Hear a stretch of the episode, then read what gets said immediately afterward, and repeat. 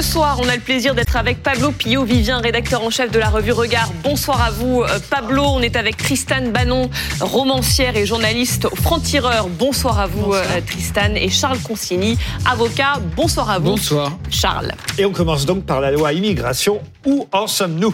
Alors, il y a eu donc, on, le disait, cette motion de rejet contre le projet de loi immigration. Et maintenant, eh ben, il y a cette commission mixte paritaire qui euh, est réunie depuis 17 heures cet après-midi pour décider euh, du sort euh, de ce projet de loi. 14 députés et sénateurs et la droite est en position de force hein, dans ce huis clos parlementaire. On va tout de suite aller retrouver Perrine Vasque à l'Assemblée nationale. Perrine, ambiance visiblement tendue au sein de la commission, c'est ça?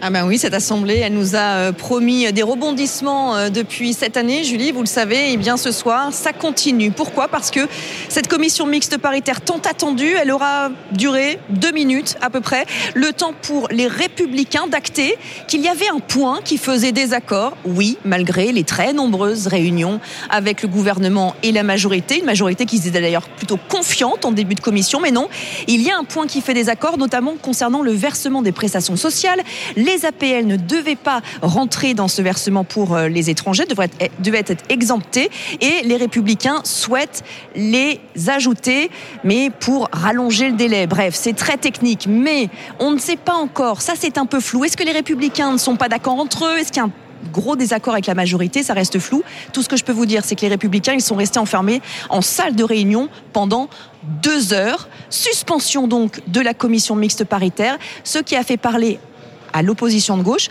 de mascarade. Écoutez. Quand vous voyez le texte qui nous été soumis, euh, c'est essentiellement le texte du Sénat, moins, moins la fameuse suppression de l'AME au profit d'une aide médicale d'urgence, parce qu'il y a la fameuse lettre de Madame Bande qui est arrivée ce soir sur le bureau des Républicains.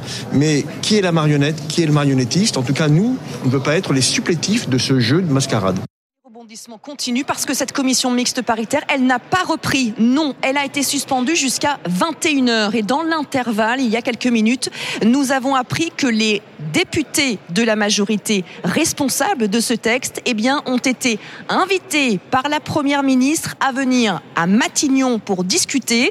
Ils sont actuellement en route ou déjà à l'hôtel de Matignon. Nous ne savons pas du tout pourquoi ils sont convoqués. Suite au prochain épisode.